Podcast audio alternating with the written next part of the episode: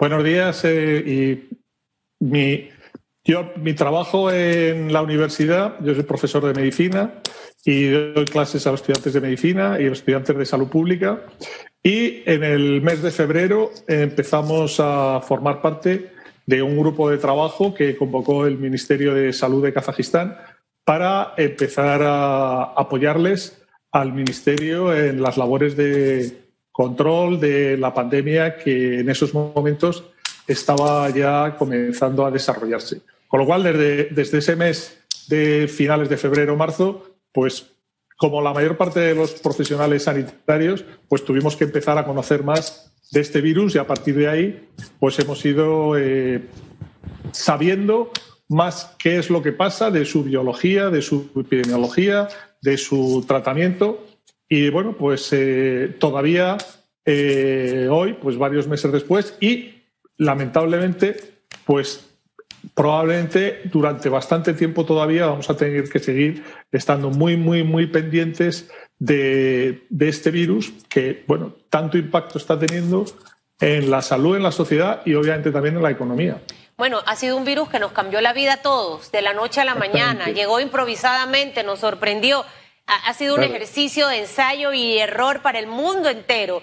Y es una de las cosas que siempre reiteramos en esta mesa, porque Europa siendo un país como, como es, con sus presupuestos y todo, miren todo lo que ocurrió.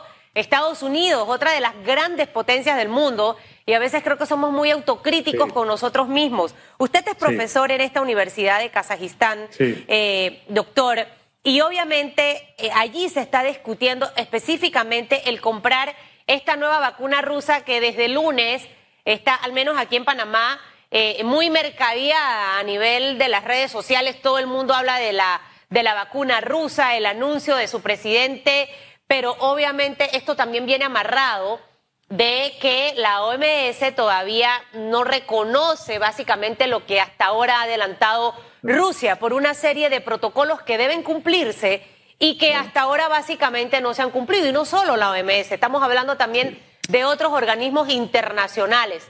Eh, eh, quisiera que me contara un poco, Kazajistán, ¿dónde está?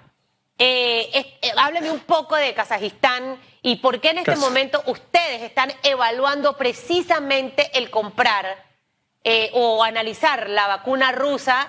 y me gustaría también conocer la impresión de ustedes frente a las otras dos vacunas que también se ha hablado mucho a través del mundo, que es la de Pfizer y la de la Universidad de Oxford.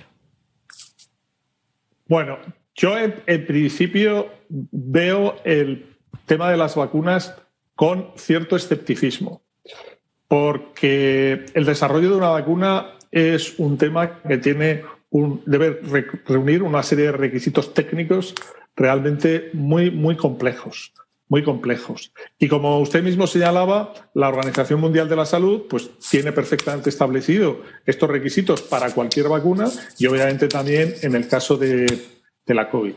Eh, es cierto que se están desarrollando iniciativas, todas ellas eh, muy positivas, pero todas las vacunas tienen que cumplir dos requisitos, de efectividad y de seguridad. Y para eso hay que pasar una serie de estudios clínicos que lo tienen que, demostrar y esos estudios además deben hacerse con publicidad. Deben hacerse con publicidad para que realmente se conozca exactamente cuáles son los posibles beneficios, pero también cuáles son los posibles riesgos que puede tener una vacuna. Aquí en el tema de la efectividad nos encontramos con un problema y es que eh, es posible que las vacunas estén generando, que se estén desarrollando todavía cierta capacidad inmunogénica, pero lo que tenemos que saber es si eso se está haciendo suficientemente, va a ser suficientemente protector en el tiempo y además, y sobre todo, si reúne los criterios de seguridad importantes para poder eh, utilizarlo tan masivamente como será necesario utilizar eh, esta vacuna en el futuro. Pues esos son los dos, los dos aspectos clave. ¿Tendremos una vacuna próximamente? Esperemos. ¿La vamos a tener en las próximas semanas? No creo. Muchos hablan de finales del 2020, otros hablan de finales del 2021. Eh, eh, la, fecha, obviamente, es la ansiedad del mundo entero de saber cuándo va a llegar la vacuna.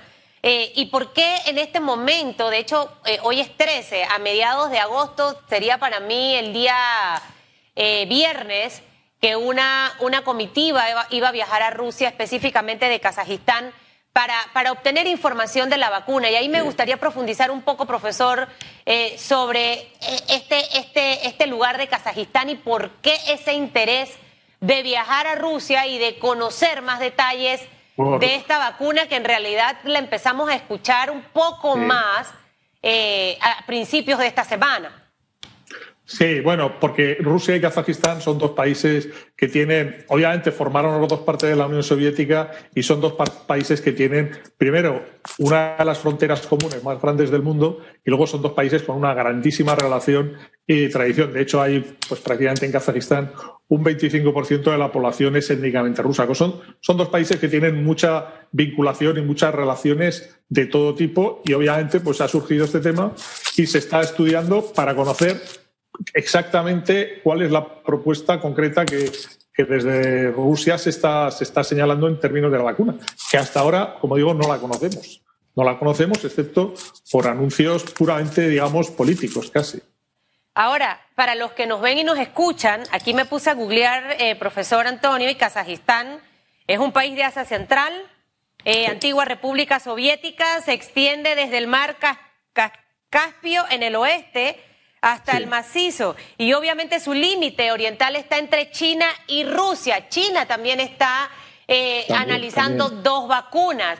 Y obviamente es para que quienes nos ven y nos escuchan, porque el doctor Antonio, y por su acento deben saber que es español, pero es profesor en Kazajistán y obviamente ustedes en este momento están evaluando hasta ahora solo la vacuna de Rusia o también están en, análisis de otro tipo de vacunas. No, se están estudiando obviamente todas las vacunas. Lo que digo es que como la que se ha anunciado que estaba ya teóricamente disponible en un plazo de tiempo es la rusa y debido a esas relaciones y tradición que hay entre Rusia y Kazajistán, pues se está estudiando, bueno, igual que se estudiarán cualquier vacuna eh, en el momento en el que se anuncie que pueda estar disponible, porque efectivamente la vacuna es realmente la única solución que tenemos a una enfermedad como esta. ¿no?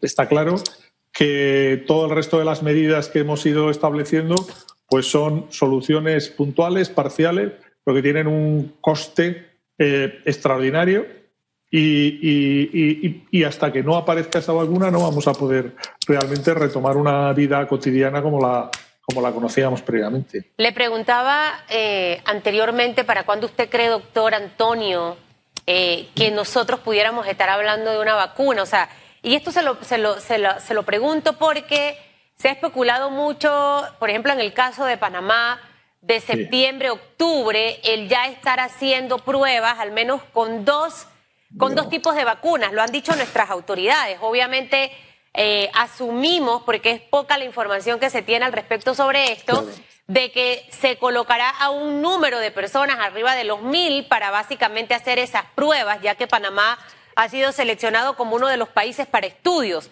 ¿Qué significa eso? Estudiar la vacuna y qué representa cuándo estaría llegando, no solo en Panamá, sino también en el mundo entero. Doctor Antonio. Claro, eh, hacer un estudio de la vacuna, incluso en una población que pueda representar en Panamá como mil casos, es básicamente un estudio, digamos, clínico que pero no, no, va a tener repercusiones en la salud pública. Simplemente se van a analizar una serie de personas, no para controlar la epidemia en Panamá o en el país que corresponda, sino para conocer la efectividad y seguridad que tiene este, esta este nueva alternativa. Con lo cual, obviamente, todo esto va a estar pasando en los próximos meses y afortunadamente hay muchos grupos y muchas compañías que están invirtiendo tiempo, dinero y recursos y probablemente en un plazo de tiempo podamos tener. Pero claro, vamos a tener que analizar todos estos datos de todos estos pacientes antes de poder conocer exactamente cuál de todas las alternativas que se está sugiriendo realmente, o si hay más de una, que pudiera ser el caso, realmente ofrecen esos, esa, esa capacidad de protegernos de la, de la vacuna y hacerlo sin riesgos para las personas que se la ponen. Y luego hay otro problema añadido que también es un problema importante. Esa vacuna hay que producirla y distribuirla. Y no hay que producirla y distribuirla para mil o treinta mil personas, hay que producirla y distribuirla para todos los millones de personas que estamos en el mundo. Y, eso y sabemos que producir y distribuir vacunas es en tecnología farmacéutica extraordinariamente complejo y complicado. Es decir, es mucho más fácil producir cualquier medicamento que producir una vacuna. Ya no digo desarrollarla, sino producirla y distribuirla. Ahora, el presidente de Kazajistán, eh, Kasim Yomar, eh, dijo que ya esta delegación debe estar, eh, por eso hablaba de mañana o el viernes, eh, en Rusia. ¿Cuánto tiempo tomaría el que esa delegación pueda hacer las verificaciones? ¿Ese es un periodo corto, mediano, largo? O sea, básicamente esa reunión para qué es? Son, esos son unas primeras impresiones y probablemente esta vacuna no sería certificada hasta que la Organización Mundial de la Salud no la pueda analizar completamente como, como se exige para cualquier otra vacuna de cualquiera de las enfermedades que están en los planes y calendarios vacunales en el mundo y que pueda ser, por lo tanto, eh, eh, sponsorizada y promovida por la Organización Mundial de la Salud. Entonces, obviamente, si un país o una industria señala que tiene una vacuna, bueno, pues hay que conocer exactamente en qué consiste y qué información están dispuestos a ofrecer para eh, poderla eh, extender si, realmente el beneficio lo, justifica o, contribuir y apoyar en el, en el desarrollo de la investigación clínica que, sea necesario, porque para probarla van a hacer, van a hacer falta personas que voluntariamente, eh, como estos mil que señalaba antes de Panamá, que, estén eh, dispuestos a, participar en estos estudios. Esta sería la, la, primera relación o el primer acercamiento que hace el gobierno del país donde usted es profesor para conocer una vacuna. O sea, ¿es a Rusia o ya han tenido acercamientos a, China, a, Reino Unido? No, el primero. No, se, se, tiene, se tiene la información que, se, que circula porque, eh, como señalábamos antes, esto ha generado no solo muchos casos, sino también un boom de, de, datos y, y, en muchas ocasiones muy desconectados. Y bueno, pues hay que, hay que conocer exactamente ¿Qué sucede? Porque, porque el problema es de una magnitud extraordinaria, obviamente. Y si hay una vacuna que tiene una capacidad, bueno, pues hay que conocerlo y saber exactamente qué, qué, puede aportar. ¿Cómo están ustedes a nivel de las estadísticas en Kazajistán? O sea, ¿cómo ha sido el comportamiento del COVID? Eh, ¿Qué tratamientos han utilizado para atender a los pacientes, obviamente, que les ha funcionado?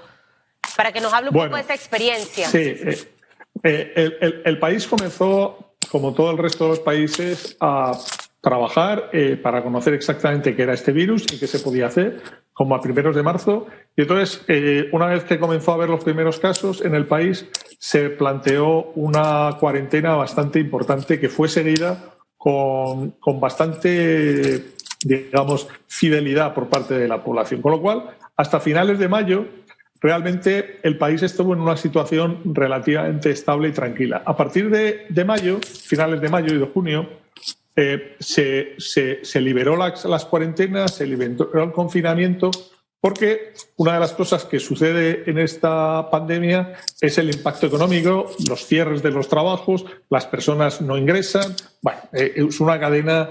Y bueno, pues entonces el país se abrió, volvió otra vez a, la, a volver a hacer una actividad más o menos eh, normal y en julio hubo que volver a hacer otro confinamiento porque los casos estaban otra vez aumentando, porque los hospitales estaban otra vez llenando de pacientes y bueno, y entonces durante los meses de julio y agosto pues el país ha estado otra vez en confinamiento y de nuevo pues eh, afortunadamente el efecto eh, ha sido el que se esperaba, los casos están volviendo otra vez a reducirse, pero esto es un, problema que puede convertirse en cíclico, a no ser que en esas interfaces entre confinamientos, digamos que se, se haga de una manera más gradual, de forma que no se vuelvan a expandir el número de casos. Este es, es, un problema generalizado, que es el mismo, si me permite, que está sucediendo en Europa en general. Claro. Ahora, esta, este, este comportamiento de rebrotes, y es para que la gente en Panamá también entienda, doctor, es parte de, O sea, no, y, repito lo que decía al inicio, no es porque esta administración o este gobierno o este país lo hizo mal. El comportamiento ha sido exactamente igual en muchos países del mundo.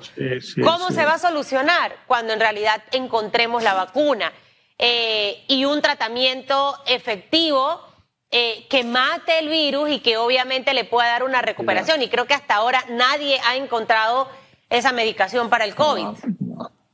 Mire, respecto a los tratamientos, también eh, a partir de los primeros casos que se producen en China, febrero, marzo, comienzan a plantearse una serie de, propuestas, una serie de alternativas que, bueno, pues eh, se empiezan incluso a, proponer, eh, incluso por la Organización Mundial de la Salud, para hacer investigación.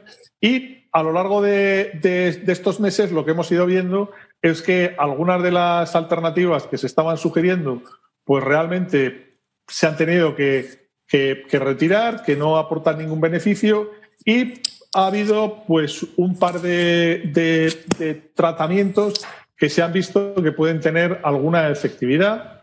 Uno es un antiviral que se está investigando con, con mayor intensidad a partir ya de hace un tiempo, que es el remdesivir que parece que, puede tener una, alternativa, eh, todavía con ciertas eh, eh, limitaciones. Y luego lo que sí se ha visto es en pacientes muy graves, en pacientes muy graves se ha visto que hay un par de cosas que son claves, que son los corticosteroides y un problema que se venía identificando que es los la anticoagulación de estos pacientes. Porque estos pacientes terminan falleciendo de un síndrome hiperinmune con hipercoagulabilidad. Entonces, esas son las únicas alternativas terapéuticas que ahora mismo realmente tenemos y para las que hay una evidencia que, sin ser definitiva, se está construyendo. Bueno, son las experiencias que tienen ustedes en Kazajistán. Voy a, a, a reiterar parte de lo que ha dicho. Mismos tratamientos es lo que estamos haciendo en Panamá el Redemicivir ya está por llegar la próxima semana o la de más de arriba. Em, los oxímetros también a nuestro país. Eh, ustedes estaban en confinamiento, regresaron a la actividad normal y de vuelta de nuevo, julio y agosto, a confinamiento. Entonces es para que veamos eh, básicamente cómo ha sido el comportamiento en otros países. Y lo que sí le pediría, doctor Antonio, es que apenas ustedes tengan noticias de esa bendita vacuna de Rusia, Sería bueno compartirla porque este, estuvo muy bien oh. ubicada, ¿no? Y hay que saber realmente qué es lo que es. Y si van a ustedes por la cercanía, tener ese acercamiento con Rusia, creo que sería positivo compartir la información. Sí, sí. Pasa que yo no soy muy optimista en relación con la vacuna. Sí. En general, eh, a corto plazo. Sí que sé que va a haber una vacuna, pero creo que vamos a tener que pasar por estos ciclos de periódicos de confinamiento y restricciones de movilidad periódicos, que van a exigir un comportamiento de las personas en unas situaciones de alta complejidad. Y para las personas entender estos ciclos, yo, yo reconozco que, es, que es difícil, reconozco que es difícil. Y a todo eso hay que añadir el impacto económico que esto tiene. Claro, claro. Indudablemente. ¿Dónde, ¿Dónde ve más optimismo? Y rapidito para que me diga, ¿con la de Oxford o la de Pfizer? Eh, ¿Qué le huele eh, mejor? No, mi optimismo está en que seguro que la vamos a tener y probablemente tengamos incluso posibles alternativas, pero mi optimismo no va en el tiempo. Es decir, tenemos que ser eh, en esto yo creo que muy, muy responsables también, es decir, la vacuna llegará, pero mientras tanto no bajemos la guardia y sigamos lamentablemente teniendo que limitar nuestra distancia física entre las personas. Eso es la única alternativa que ahora mismo tenemos. La única alternativa y la única vacuna que hay hasta este momento